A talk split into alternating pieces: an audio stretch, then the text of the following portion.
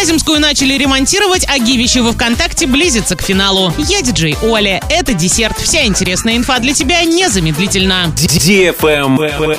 News. Еще одна проблемная дорога Орска встала на ремонт. Долгожданные работы начались на улице Вяземской. Покрытие должны обновить от кольцевого движения до улицы Щерса. Протяженность участка 2 километра 162 метра. Фреза начала срезать старый асфальт. В рамках ремонта подрядчик должен будет уложить выравнивающие и финишные слои асфальта, а также обустроить парковочные карманы и остановку общественного транспорта. Срок завершения работ до 1 июля текущего года. Также ремонтные работы сейчас начались и на некоторых других дорогах города. Гайском шоссе, улицах Кировоградской и Краматорской. Кстати, на последний ремонт будут делать только на одном самом разрушенном участке. При этом другие ее части тоже начали серьезно разрушаться.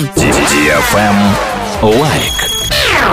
Гивище во ВКонтакте близится к финалу. Уже совсем скоро, 30 апреля, мы разыграем главный приз – 50 тысяч рублей. Заходи в группу Гивище во ВКонтакте и участвуй в ежедневном розыгрыше. Общий призовой фонд более 200 тысяч рублей. Для лиц старше 12 лет. На правах рекламы генеральные партнеры. Homeland, фитнес-парк, оздоровительный комплекс Калибри, рекламное агентство «Родной город», сеть магазинов «Атлантида», гастробистро «Лапша», база отдыха «Кумак». Travel Guide. В этом году в Москве состоятся четыре велофестиваля. Они пройдут 21 мая, 9 июня, 4 сентября и 4 декабря. Ближайший весенний и самый главный велофестиваль откроется 21 мая и пройдет в два этапа. Велогонка для спортсменов-любителей и велозаезд для всех велосипедистов. Этот маршрут самый массовый по количеству участников. Затем 9 июня, в день московского транспорта, пройдет летний ночной велофестиваль, участники которого проедут по ночной столице. От Суворовской площади до